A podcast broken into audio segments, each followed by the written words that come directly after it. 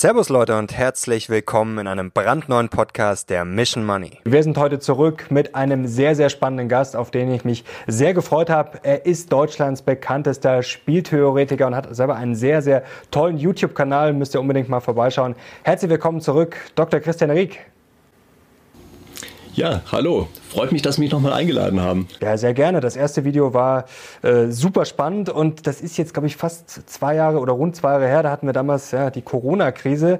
Jetzt haben wir leider wieder eine Krise und äh, in unserem letzten Gespräch, ähm, da weiß ich noch ganz genau, da ist mir ein Satz in Erinnerung geblieben. Ähm, ich weiß nicht mehr genau, worauf es sich bezogen hat. Auf jeden Fall haben Sie gesagt, es ist ein großer Fehler, die anderen einfach für verrückt zu erklären. Ich glaube, das hat sich damals auf die Börse bezogen, warum denn die Leute kaufen, wenn denn eigentlich alles äh, so schlecht ist. Jetzt halten viele Putin für verrückt. Äh, was ist Ihre Einschätzung dazu? Also man kann natürlich Verrücktheit nie ausschließen. Ja? Das ist vollkommen klar. Und ich bin auch kein Psychologe jetzt. Ja? Also das können vielleicht andere besser. Ich halte es immer für so ein bisschen billige Erklärungsmethode. Also normalerweise ist es so, dass gerade jetzt Leute, die in eine Position kommen wie Putin, natürlich über längere Zeit hinweg strategisch gedacht haben müssten. Sonst wären sie nicht da, wo sie sind. Und ich glaube kaum, dass dann einer, oder dass es eine, sagen wir mal, plausible Erklärung ist, dass einer einfach von einem Tag zum anderen verrückt wird und ab da nur noch Blödsinn macht. Einen anderen für verrückt zu erklären, heißt oft, dass man selber einfach nicht in der Lage ist zu verstehen, was der andere macht. Und das ist eigentlich eine viel gefährlichere Situation. Also die Hypothese, dass der andere etwas Vernünftiges tut und man selber es einfach nur nicht versteht, ist natürlich sozusagen mental anstrengender, ist auch gefährlicher als die einfache Erklärung, der andere ist einfach dumm. Äh, ich kann dazu auch mal ein Beispiel nennen. Also ich mache häufiger solche Classroom-Experiments, wie das so schön heißt, also im Hörsaal Experimente. Ja, da spielen, weiß ich, äh, Studentengruppen gegeneinander zum Beispiel irgendwelche strategischen Spiele. Und da ist es oft so, dass eine Gruppe eine andere für komplett verrückt erklärt und einfach sagt, mit denen kann man eben nichts machen, die sind einfach Spinnert. Verstehen wir eben nicht, ja, und deshalb müssen die verrückt sein und gar nicht merken, dass dahinter eigentlich eine ganz klare Strategie steht. Ich hatte sogar mal einen Fall, der mir besonders in Erinnerung geblieben ist. Äh, da ist eine Gruppe vorzeitig ausgeschieden und ich muss mir irgendwas einfallen lassen, dass die andere weiterspielen kann. Und ich habe einfach deren eigene Entscheidungen gespiegelt. Also die haben immer mit ihren, mit ihren eigenen Entscheidungen sind sie konfrontiert worden. Und zu diesen Entscheidungen haben sie gesagt, die sind verrückt. Und äh, danach war mir klar, das ist normalerweise keine adäquate Erklärung. Und kann es jetzt sein, dass also das alles Berechnung ist? Also ähm, ich habe mir auch Ihre Videos angeschaut. Sie haben da über die sogenannte rationale Irrationalität gesprochen. Also ist das vielleicht sogar Methode, dass viele denken sollen, er wäre verrückt?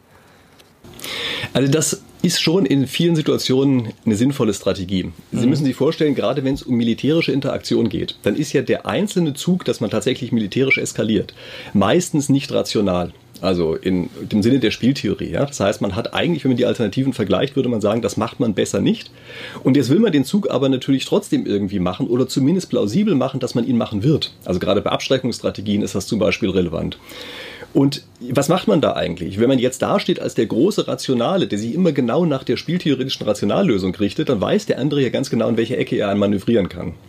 Und deshalb ist es in solchen Situationen tatsächlich sinnvoll, einfach sich bewusst als vollkommen irrational und verrückt darzustellen. Also Trump war da drin ein Meister.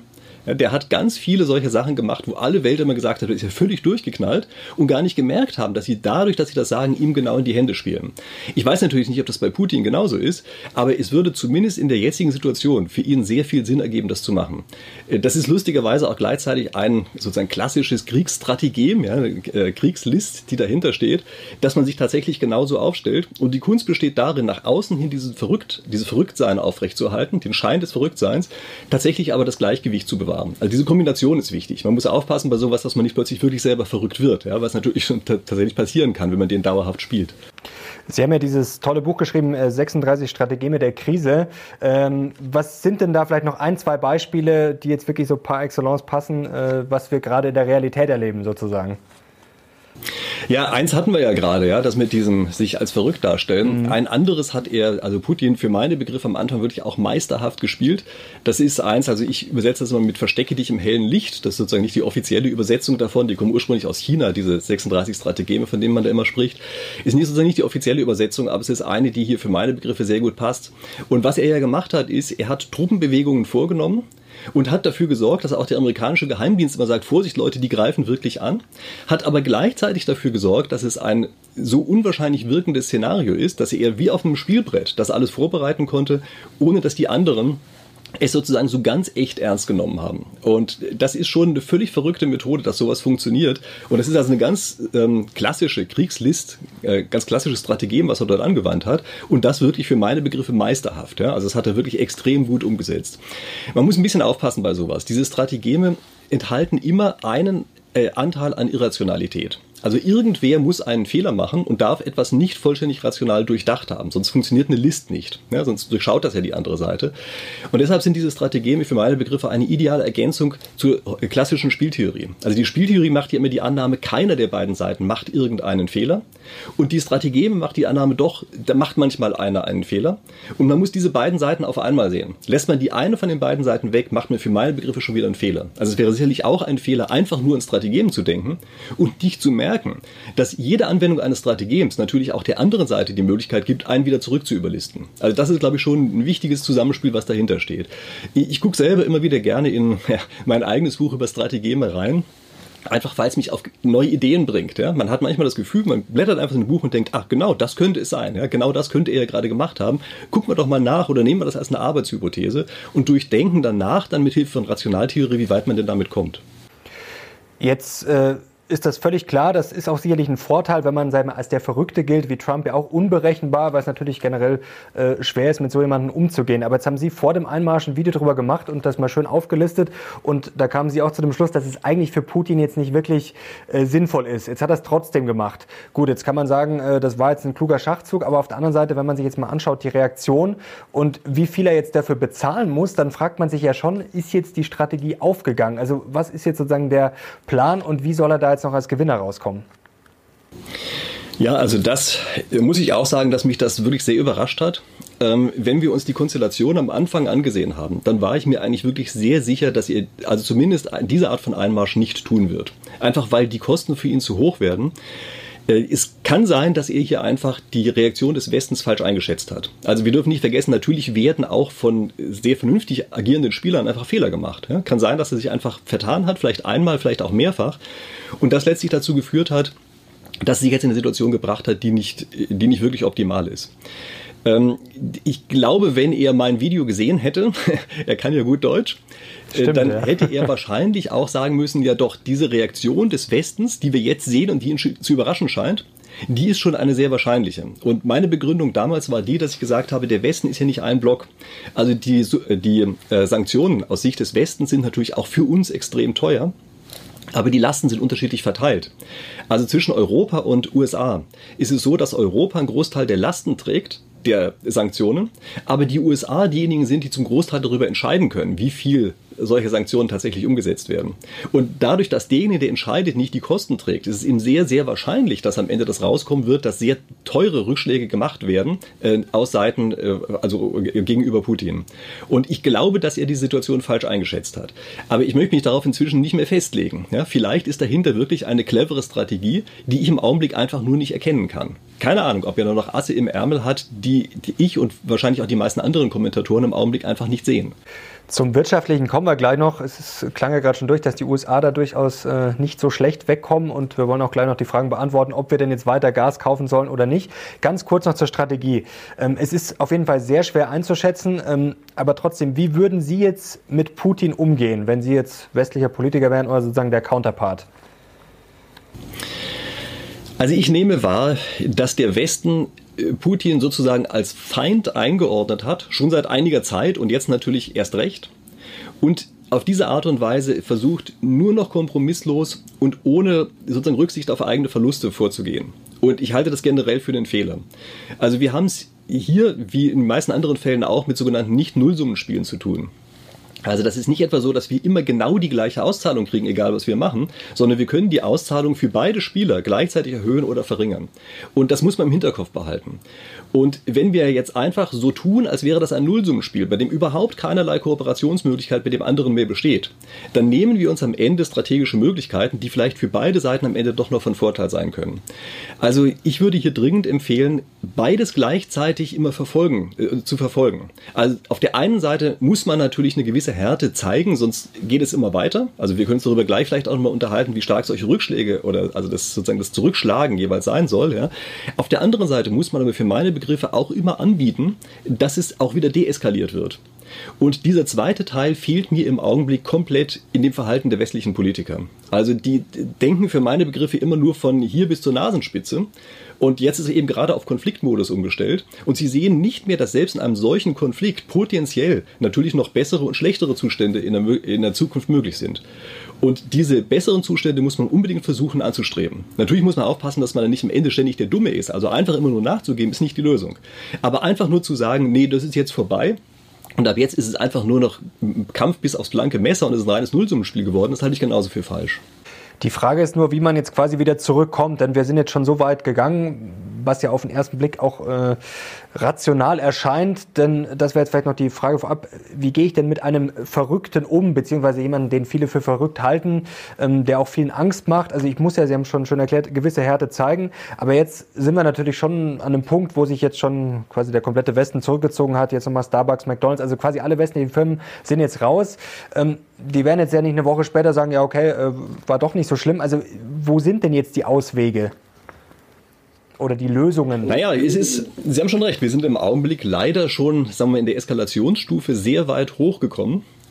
Ähm, nichtsdestotrotz äh, gucken Sie sich an, äh, wie die Konstellation letztlich ist bei solchen kriegerischen Auseinandersetzungen. Wenn beide Seiten tatsächlich voll draufhauen, ist das eigentlich der Zustand, den beide Seiten auch nicht haben wollen. Also lieber ist es eigentlich beiden Seiten, äh, dass man mal selber draufhaut und der andere ausweicht und umgekehrt. Und nach solchen Konstellationen muss man auch hier suchen. Also glaube ich zumindest. Ja? Also wenn man einfach nur auf diese volle Konfrontation geht, dann heißt das eben, es wird teuer und Krieg, also teuer, das muss man sich klar machen, das ist nicht Geld, wovon wir hier sprechen, also auch Geld, aber es sind vor allen Dingen natürlich einfach auch Menschenleben. Also das heißt, das ist eine Form von Kosten, also wir Ökonomen sprechen dafür einfach nur von Kosten, ja, das ist dann so abstrakt, aber das ist ja hier eine Sache, die man eben wirklich richtig auf dem Radar haben muss, dass man hier sozusagen noch ganz spezielle Formen, nämlich Menschenleben äh, in Form von Kosten hat, die man nochmal besonders vermeiden muss. Und deshalb würde ich immer nach solchen Konstellationen suchen, dass man sagt, okay, schon gut, diese volle Konfrontation machen wir jetzt nicht mehr, sondern wir sorgen dafür, dass wir an der einen Stelle tatsächlich etwas sozusagen geben fürs Gesicht wahren und auf der anderen Seite etwas bekommen, eben um das Eigengesicht zu wahren. Äh, wo das genau liegen kann im Augenblick. Da möchte ich jetzt mal gar keine Vorschläge machen. Aber da gibt es, glaube ich, schon Möglichkeiten, wie man immer wieder nach genau sowas suchen kann. Und wenn sich die Möglichkeit dazu ergibt, dann ist es auch rational, tatsächlich solche Angebote und Möglichkeiten wahrzunehmen. Also da gibt es schon Möglichkeiten, wenn man danach sucht und auch weiß, wonach man zu suchen hat. Das ist, glaube ich, das Wichtige. Ja. Ähm, viele Politiker haben im Augenblick wirklich einfach umgeschaltet auf, oh je, da müssen wir draufhauen, damit in der Zukunft nichts Schlimmes passiert. Klar, stimmt natürlich. Also man muss auf jeden Fall zum gewissen Grad dagegenhalten, weil man sonst einfach nur als Schwächling dasteht, den man immer wieder zurückdrängen kann. Das klappt natürlich auch nicht. Äh, aber trotzdem diese Möglichkeiten zu suchen, dieses wechselweise Nachgebens, äh, das ist, glaube ich, schon eine, äh, die man aktiv im Auge behalten sollte. Jetzt mal ganz plump gefragt, wer ist denn momentan im Vorteil, der Westen oder Putin? Ja, das kann ich ganz schwer einschätzen. Also wenn sich die Sachlage so darstellt, wie ich es am Anfang geglaubt habe, dass sie ist, und ich kann jetzt nicht sehen, dass sich so ganz dramatisch was geändert hat, dann glaube ich, hatte Putin am Anfang, bevor er einmarschiert ist, sehr gute Karten und hat sehr gut strategisch gespielt, hätte also sehr viel dann durchsetzen können in dem Augenblick. Durch den Einmarsch selber hat er aber etwas gemacht, was für meine Begriffe für seine Seite von Nachteil ist und was den also im Westen teilweise sozusagen auf lange Sicht eine bessere Position hervorruft. Sie ist teuer, also vergessen wir jetzt mal das, wovon ich eben gesprochen habe und bleiben auf dem, was sozusagen weniger schlimm ist, nämlich der wirtschaftlichen Ebene. Sie ist für beide Seiten teuer. Also insofern ist das Ganze erstmal nachteilig. Aber wenn wir da sozusagen uns mal überlegen, was passiert denn in drei Jahren oder so etwas, dann glaube ich, hat Russland damit insgesamt eher verloren und der Westen wird insgesamt eher gestärkt aus der ganzen Sache herausgehen. Wenn sich es so darstellt, wie ich es im Augenblick da äh, wahrnehme. Ja? Wenn eine tolle strategische Überlegung noch von ihm da ist, die ich im Augenblick nicht erkenne, kann das natürlich alles komplett anders sein. Aber das wäre meine Einschätzung nach dem, was ich im Augenblick weiß. Jetzt ist natürlich die Frage, wie geht es weiter? Und gerade wenn er sich natürlich jetzt extrem in die Ecke gedrängt äh, fühlt, äh, wir schließen jetzt wahrscheinlich einfach mal aus, dass er morgen sagt, ja okay, das war's, ich trete jetzt zurück, oder? Das können wir wahrscheinlich eher ausschließen. Und dann würde ich jetzt mal sagen, wie geht's weiter? Jetzt müssen wir natürlich das sehr unangenehme Thema äh, Atom mal ansprechen. Da ist er ja auch schon früh eskaliert. Also das wurde vielleicht in den Medien noch mal ein bisschen mehr draus gemacht. Aber er hat ja gesagt, diese Atomstreitkräfte sozusagen, die werden in Alarmbereitschaft versetzt. Auch wenn das natürlich jetzt sozusagen der mittlere Bereich war und nicht die höchste Alarmstufe. Das muss man fairerweise äh, dazu sagen. Aber trotzdem ist er da schon früh eskaliert. Jetzt wissen wir ja eigentlich, ähm, ein Atomkrieg es kann ihn geben, aber er endet ja quasi dann mit der äh, gegenseitigen Auslöschung, diese Zweitschlagfähigkeit. Also eigentlich wissen wir, dass Putin zwar damit drohen kann, aber dass es unterm Strich ja eigentlich nicht dazu kommen kann. Wie schätzen Sie das Thema ein? Naja, damit Atombomben einen strategischen Vorteil bringen, muss man zumindest immer den Eindruck aufrechterhalten, dass man sie auch einsetzen könnte.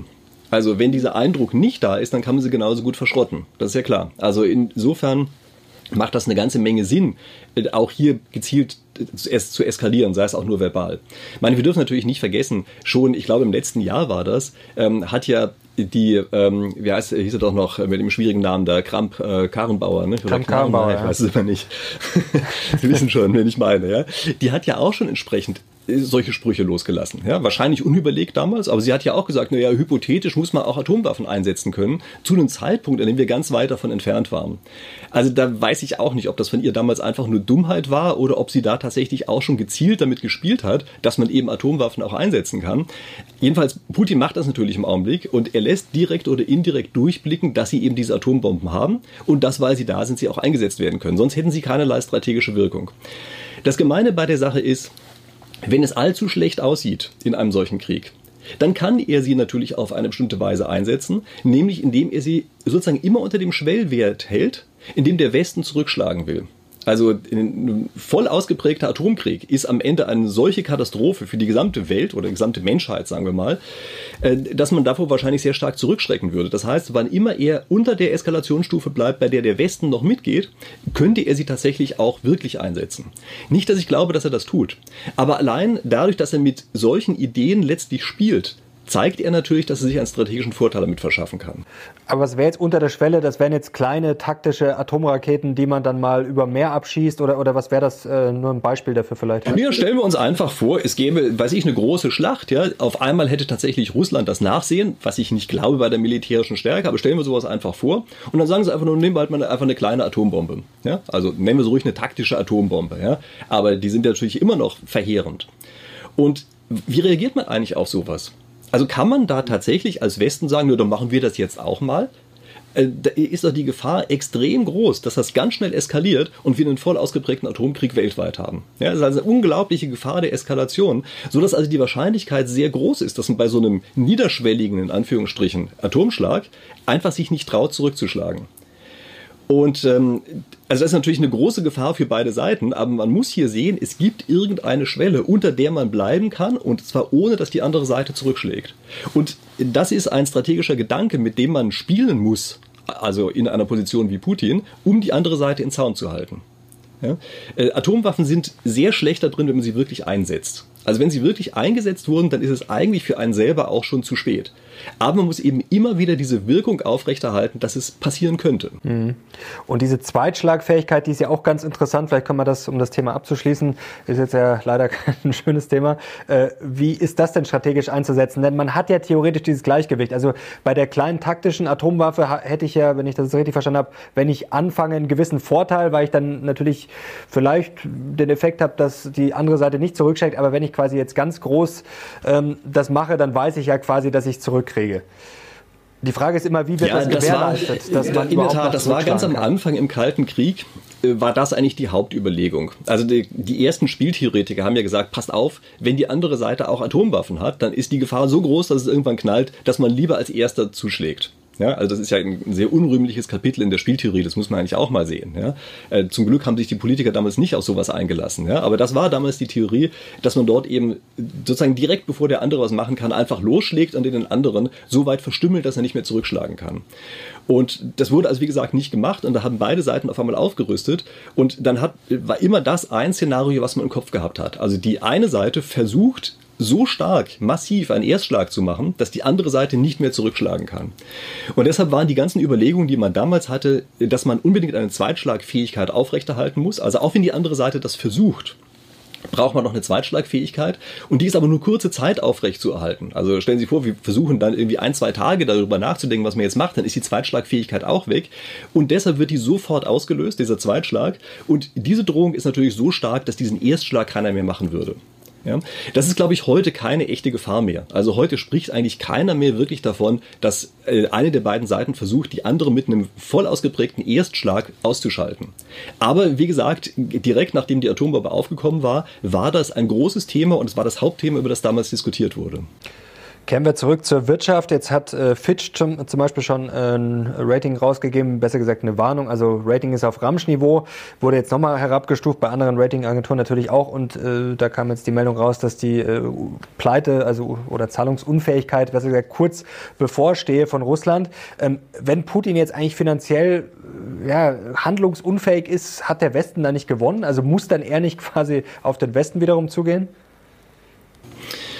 Ja, das könnte man vielleicht sich naiverweise so vorstellen, aber ich glaube, so blöd war er jetzt auch nicht. Also ganz offenbar hat sich Russland extrem gut darauf vorbereitet, hier auch längere Zeit auszukommen. Also sie haben ja ganz offenbar Vorkehrungen getroffen, dass sie, weiß ich, umstellen können, auch wenn sie von SWIFT abgeschaltet werden können, dass sie dann eben einfach mit den Chinesen zusammen was machen, intern auch noch weiter ganz normal überweisen können. Da haben sie Vorkehrungen getroffen. Sie haben Goldvorräte angehäuft. Sie haben auch dafür gesorgt, dass sie einen relativ hohen Autarkiegrad erreicht haben. Also ich denke, dass das sich relativ lange hinziehen kann. Also nach dem, was ich gehört habe, ist es wohl so, dass Russland ein bis zwei Jahre lang damit auskommt, selbst wenn jetzt von außen her alles abgeschirmt ist. Und das ist natürlich relativ lange Zeit.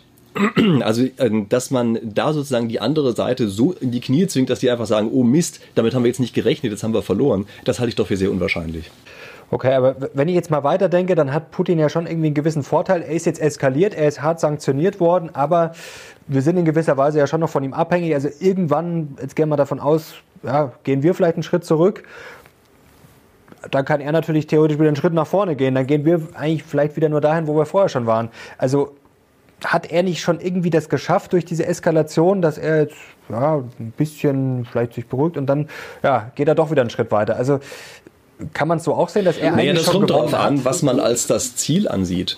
Also wenn es tatsächlich einfach nur das Ziel ist, sozusagen das Reich etwas zu vergrößern, die Grenzen zu verschieben und dann ist einem egal sein zu lassen, wie arm die eigene Bevölkerung da drin ist, dann kann sein, dass das sozusagen so aufgegangen ist. Aber das ist ja kein wirklich auf dauerhaft valides Ziel, was man damit hat. Also den, ich glaube auch nicht, dass die russische Bevölkerung oder dann eben die Bevölkerung in der Ukraine einfach so völlig sozusagen passiv zugucken wird sondern irgendwann werden die auch sagen, also das war aber vorher deutlich besser. Und das kriegt man natürlich mit Druck schon ein bisschen in den Griff, aber ich kann mir nicht vorstellen, äh, dass er jetzt auch gegen die eigene Bevölkerung sagen wir mal, so massiv vorgeht, dass er das sozusagen in alle Ewigkeit sich in Nordkorea zurückbombt. Ja, also das ist dann natürlich schon, glaube ich, schwierig, wenn man das auf Dauer so aufrechterhalten wollte. Also wie gesagt, ich glaube, dass er wirtschaftlich ein, zwei Jahre sicherlich ganz gut damit durchkommen wird. Ähm, die Gesamtposition Russlands wird dadurch nach, also wenn es so weitergeht, wie es jetzt abzeichnet, insgesamt eher geschwächt.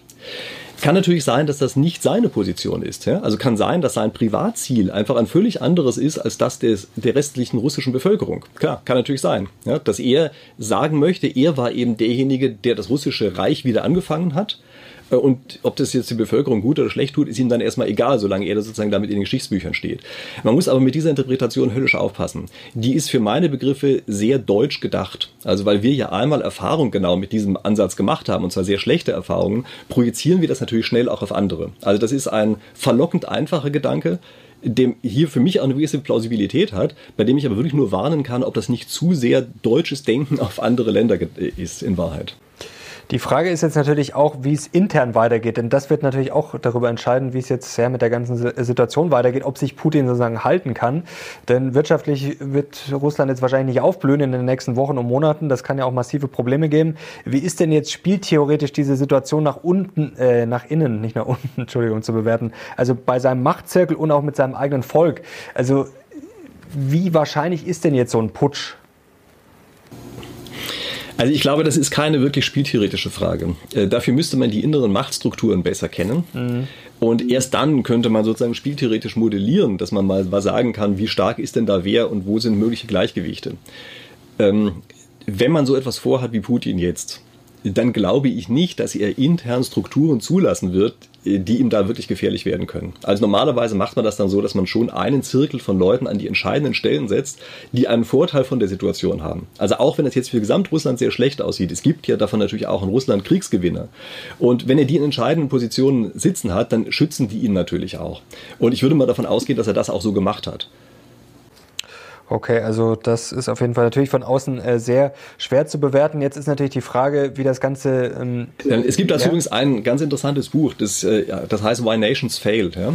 Ähm, und das ist eines, in dem auch immer wieder gezeigt wird, dass sozusagen Institutionen etabliert werden können in bestimmten Umgebungen, die einfach sehr schlecht für die Gesamtbevölkerung sind, aber gut für eine Gruppe und sich dadurch stabilisieren können. Wenn nämlich diese Gruppe an den entsprechenden Machthebeln sitzt, dann können die anderen lange Zeit wenig dagegen tun.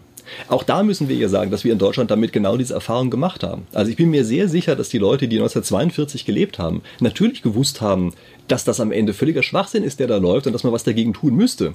Nur konnten sie eben nichts dagegen tun, weil genau diese dagegenstehenden Machtstrukturen etabliert waren. Also man sieht daran, danach kann man immer leicht reden, ja? aber während diese Machtstrukturen da sind, ist es sehr schwer, sich dagegen durchzusetzen.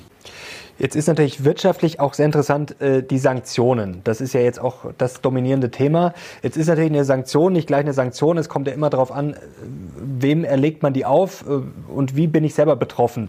Jetzt ist es bei Putin ja sicherlich so, es gibt einige Sanktionen, die sind uns auf gut Deutsch gesagt wahrscheinlich wurscht oder die werden wir jetzt nicht so merken oder vielleicht nur einzelne Unternehmen. Aber jetzt gibt es ja auch mögliche Sanktionen, wie zum Beispiel bei Gas, Öl, die uns jetzt selber auch äh, sehr, sehr wehtun würden. Wie schätzen Sie jetzt denn dieses ganze Sanktionsspiel, wenn man es mal so nennen will, ein? Also ist es klar, äh, Gas würde wahrscheinlich, also wenn wir das Gas nicht mehr abnehmen, würde Russland erstmal natürlich am stärksten treffen, wenn sie das tatsächlich nicht mehr exportieren könnten. Uns natürlich auch. Davon mal unabhängig hat das für meine Begriffe noch äh, eine andere Dimension, weil es eine weitere Eskalationsstufe ist. Wir dürfen nicht vergessen, dass Russland selbst jetzt noch ein zuverlässiger Lieferant ist äh, in Bezug auf Gas. Also die halten die Verträge ein.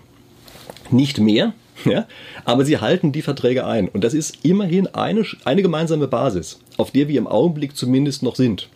Es ist etwas, was beide Seiten bisher nicht angetastet haben und auch nur ganz wenig davon gesprochen haben, das anzutasten. Und wir müssen uns klar darüber sein, dass wenn wir daran auch noch, also auch noch daran gehen, dass wir dann eine weitere Eskalationsstufe gewählt haben. Und ich glaube nicht, dass es im Augenblick gut ist. Also wir werden damit keine Änderung seiner bisherigen Politik erreichen. Und das Einzige, was wir stattdessen erreichen werden, ist, dass nochmal mehr an gemeinsamer Basis wegfällt von dem wenigen, was wir im Augenblick noch haben. Also ich würde sagen, wenn es etwas gibt, was im Augenblick von beiden Seiten nicht angetastet wurde, dann lassen wir das mal besser einfach genau so bestehen und machen damit mal weiter, wohl wissend, dass es sowieso nichts ändern würde. Mhm. Ich habe von einem anderen Spieltheoretiker äh, das Gegenteil gelesen, der hat gemeint, ja, wenn man quasi den Abzug an den Kopf gehalten bekommt, dann soll man ihn lieber selber drücken, äh, drucken und lieber die nächsten drei Jahre im äh, Skianzug ohne Heizung am Schreibtisch sitzen. Aber Sie wären auf jeden Fall da jetzt für eine Deeskalation. Zumindest auch für keine weitere Eskalation. Und ich meine, bleiben wir gerade mal bei dem Beispiel, was Sie gerade gesagt haben. Ist doch total schwachsinnig. Die Gefahr, die man sieht, man selber auslöst, dann ist man doch dumm. Also es tut mir leid. Was soll denn das bringen? Ähm, es gibt einige Situationen, in denen es sinnvoll sein kann, sich selbst zu schädigen. Das, solche Situationen gibt es. Aber final abzudrücken, wenn einem eine, eine Pistole an den Kopf gehalten wird, ist vollkommener Blödsinn. Also na gut, sagen wir besser gar nicht, wer das war. Dann machen wir das, äh, machen wir das jetzt lieber nicht, auch wenn es momentan natürlich eine unangenehme Situation ist. Äh, die Frage bei den Sanktionen ist ja immer auch, ähm, ja, wie ist das Land jetzt aufgestellt? Also wir sind ja in der Globalisierung, jetzt ist ja natürlich das Problem, wenn das jetzt ein winzig kleines Land wäre, das irgendwo eingekesselt ist, das jetzt sein Gas und Öl vielleicht nicht irgendwo anders hin verkaufen könnte, wäre es wahrscheinlich was anderes als jetzt bei Russland, die ja noch ganz gute Beziehungen zum Beispiel mit China haben. Also ist das auch nochmal eine andere Einschätzung? Also auf gut Deutsch, wenn wir es jetzt nicht kaufen, kauft es dann automatisch jemand anderes oder ist das ein Trugschluss? Ja, das würde ich schon auch für wahrscheinlich halten. Also ist ja klar, ja. Stellen Sie sich vor, Sie sind jetzt der lachende Dritte, zum Beispiel China, und Sie können da einfach sozusagen billig Gas kaufen. Also warum sollte man denn das nicht tun in so einer Situation? Äh, und vielleicht sogar anschließend dann auf irgendwelchen direkten oder indirekten Wege an uns weiterverkaufen. Also wie gesagt, ich glaube nicht, äh, dass diese Gassanktionen wirklich am Ende etwas bringen werden. Äh, ganz im Gegenteil, die Wirkung davon, stellen Sie sich mal vor, wir würden das wirklich machen, ja. Die Wirkung davon wäre, dass in unserer eigenen Bevölkerung die Leute anfangen würden zu sagen, was ist das denn für ein fürchterlicher Schwachsinn, den ihr macht. Hört auf damit. Das heißt, wir würden den Rückhalt bei uns selber in der eigenen Bevölkerung verlieren. Also ich glaube, dass das auf jeder Ebene eine dumme Idee wäre. Jetzt ist äh, noch die Frage, wie man sich geostrategisch am besten aufstellt. Äh, vielleicht können Sie das mal ganz kurz erklären mit dem, äh, was Sie vor dem Einmarsch schon gemacht haben. Da hat man sehr schön gesehen, ja, dass die USA eigentlich unterm Strich ganz gut äh, wegkommen. Ähm, wie würden Sie das denn jetzt ordnen? Also Russland und äh, Europa eher die Verlierer wahrscheinlich.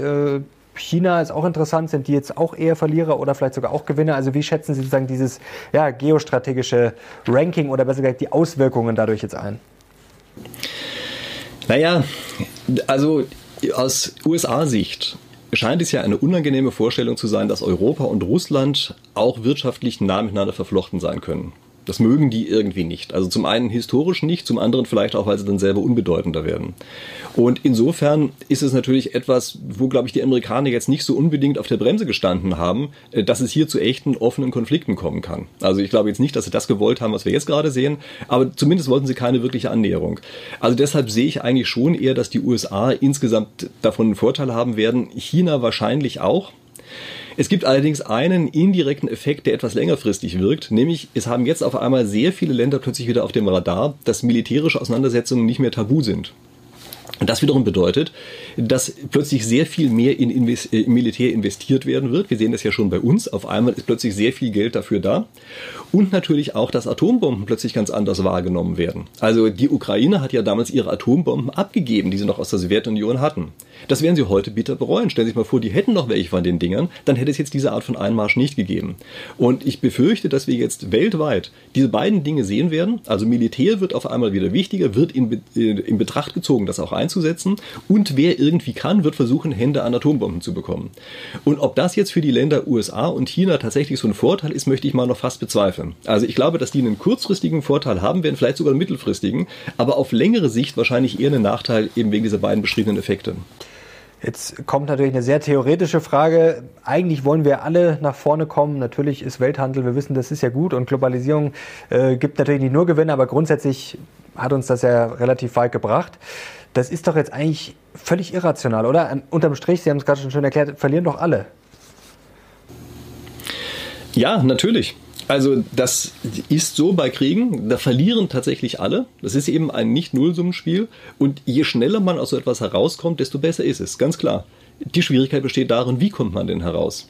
Ja, und das ist eben mitunter gar nicht so ganz einfach. Äh, die, sozusagen den Ansatz, den ich für wichtig halte, habe ich eben schon genannt. Ja? Also das bisschen an gemeinsamer Basis, was da ist, sollte man auf jeden Fall erhalten. Und man sollte immer wieder versuchen, der anderen Seite zu signalisieren, okay, wir sind zwar knallhart bei bestimmten Dingen, aber passt auf, wenn ihr uns was gebt fürs Gesicht wahren, geben wir euch auch was fürs Gesicht wahren, sodass wir insgesamt wieder rauskommen. Aber muss da nicht sogar einer spieltheoretisch vielleicht sogar den ersten Schritt machen? Also, ja, man steht dann vielleicht als naiv da, aber muss man nicht vielleicht sogar von sich aus da mal auch was anbieten? Also, das, also wie kommt man aus so einer, ja, ich sag mal, aus so einem Stellungskrieg raus, wo keiner mehr zurück und keiner mehr nach vorne will? Ja, also das ist richtig, es ist häufig tatsächlich sinnvoll, als Erster was anzubieten. Äh, man muss aufpassen, dass das nicht als Schwäche missverstanden mhm. wird. Also oft ist es leider tatsächlich so, dass wenn Seiten Kompromisse anbieten, die andere Seite auf einmal denkt, okay, das sind Luschen, mit denen kann man ja alles machen. Und äh, deshalb ist es eigentlich normalerweise so, dass ein solches Angebot dann erfolgen kann, wenn man eigentlich gerade in einer sehr starken Situation drin ist. Also wenn man sozusagen den anderen gerade killen könnte und dann nicht zusticht also nicht ganz killen, ja, aber was Wichtiges sozusagen killen könnte und dann nicht zusticht, das ist normalerweise etwas, das versteht der andere. Der versteht dann, ah, okay, das war gerade ein Entgegenkommen, für das es sinnvoll wäre, jetzt vielleicht auch was entsprechendes zu machen, damit wir wieder insgesamt deeskalieren. Äh, das ist aber sozusagen so eine Kommunikation, die hier stattfindet, die nicht ganz einfach ist. Also das ist, also kenne ich in der Spieltheorie sehr oft, ja, dass man sich gegenseitig Signale sendet und dafür sorgen muss, dass diese Signale auch wirklich so verstanden werden, wie man sie losgeschickt hat. Oft passiert es eben, dass die nicht richtig verstanden werden und die andere Seite dann diese Verrückt-Hypothese anwendet. Ja? Mhm. Deshalb warne ich auch so stark davor. Ja? Oft ist es eben so, dass eine Kommunikation mit diesen Mitteln schwer zu verstehen ist und weil sie so schwer zu verstehen ist, eben diesen sozusagen den bequemeren Schluss zulässt. Der andere ist einfach verrückt. Da muss man wirklich aufpassen. In vielen Fällen ist es in Wahrheit ein Angebot, was man dort bekommen hat und man ist gut beraten, es zu verstehen. Also was der Westen jetzt tun sollte, Ihrer Meinung nach, glaube ich, haben wir jetzt ganz gut rausgearbeitet. Also ja, Härte zeigen, aber auch nicht äh, alle Türen zuschlagen, vor allem zum Beispiel jetzt beim Gas. Ähm, was wäre denn jetzt aus Ihrer Sicht ähm, bei Putin zu erwarten? Also er ist schwer einzuschätzen, aber was wäre jetzt, sei mal rational, dass er erstmal abwartet, dass er weiter eskaliert? Also wie würden Sie das jetzt einschätzen, sozusagen perspektivisch als Ausblick? Also es gibt bei Putin im Augenblick ein ganz großes Problem und das ist, dass er bereits so weit in der Tinte sitzt, dass er eigentlich nicht sinnvoll rückwärts wieder rauskommt. Mhm. Ähm, also das ist auch ein ganz interessantes spieltheoretisches Modell. Da bastel ich gerade mit einem anderen Spieltheoretiker dran. Ja, mal sehen, wann wir das fertig haben. Was eigentlich zeigt, dass in der jetzigen Situation für ihn nur dieses Vorwärts geht und sozusagen ohne Rücksicht auf Verluste er weitermachen muss. Und ich befürchte, dass das die Situation, so wie es jetzt einmal entstanden ist, äh, die, die Sache wirklich ganz gut beschreibt. Ja, also das, äh, wir können nicht davon ausgehen, dass er an irgendeiner Stelle zurückgehen wird. Und wir können auch nicht davon ausgehen, nicht realistischerweise davon ausgehen, dass er diesen Krieg verliert. Er kann sehr teuer werden auf einmal, dieser Krieg, aber da braucht man sich, glaube ich, gar keine Illusionen hinzugeben. Äh, auch wenn sich die russische Armee im Augenblick ein bisschen komisch anzustellen scheint, wobei ich nicht weiß, ob das Strategie ist oder nicht, ja, aber wo sie sich so anzustellen scheint, wird sie es natürlich auf Dauer schaffen. Und ich glaube nicht, dass er hier einfach nach hinten hin zurückgehen wird und sagen würde, okay, äh, wollte ich ja nur Folgendes erreichen. Glaube ich nicht. Also das ist auch noch eine Frage, könnte das tatsächlich auch noch Strategie sein, weil was wir zu verfolgen, das ist natürlich immer sehr schwer, was da alles äh, an Meldungen kommt. Man weiß auch immer, stimmt das, stimmt das nicht, das ist im Krieg ja immer sehr schwer, aber es wirkt zumindest so, ähm, als wäre das ja schrecklich geplant und auf gut Deutsch, äh, man denkt sich schon, so blöd kann sich doch eigentlich keiner anstellen. Jetzt ist natürlich wirklich die Frage, ist es Unvermögen oder ist es am Ende sogar auch noch eine Strategie? Ja, also wie gesagt, es sieht für mich im Augenblick nicht nach Strategie aus. Ähm, es kann aber eine sein. Also es gibt so sozusagen verschiedene Rhythmen, die man hat bei solchen kriegerischen Auseinandersetzungen. Ja? Und da gibt es zum Beispiel einen Rhythmus, der wie beim Tanzen, ja? slow, slow, quick, quick. ähm, ja, ich weiß, es klingt pervers, aber es wird tatsächlich auch so gelehrt. Ja? Und äh, die Idee dahinter ist, dass man zwei langsame Schritte macht mit bestimmten Zielen. Also ein langsamer Schritt am Anfang war ja diese sehr langsamen Truppenbewegungen, die er am Anfang hatte. Und der jetzige Einmarsch ist ja auch etwas, was erstaunlich langsam ist für alle Beobachter. Stellen Sie sich mal vor, es würden jetzt zwei ganz schnelle Schritte folgen. Wie auch immer die orchestriert werden, aber stellen Sie sich vor, die würden folgen dann wären alle völlig überrascht und könnten praktisch gar nichts mehr dagegen machen. Also das ist zum Beispiel eine Vorgehensweise, die, die den Mongolen nachgesagt wird, ja, als die damals ihr sozusagen historisches Großreich aufgebaut haben. Die haben das häufig gemacht und die haben zum Beispiel mit dem zweiten Schritt häufig eben nur die Kampfstärke der anderen Seite testen wollen. Also die sind einfach mit ganz schlechten Leuten angekommen, haben damit den anderen signalisiert, wir sind ja gar nicht so stark, wie ihr immer glaubt, und haben einfach mal getestet, wie reagieren die denn, wie gut sind die, äh, wie schnell sind die, lauter solche Sachen. Und danach haben die erst ihre wirklichen schnellen Schritte ausgeführt. Und rein hypothetisch kann das hier natürlich auch sein. Also für eine kriegerische Auseinandersetzung käme es mir hier jetzt zwar komisch vor, also ein Blitzkrieg wäre hier für meine Begriffe überzeugender gewesen. Ja? Ähm, aber es ist natürlich trotzdem eine Möglichkeit, die sozusagen als Plan B einfach da liegen kann.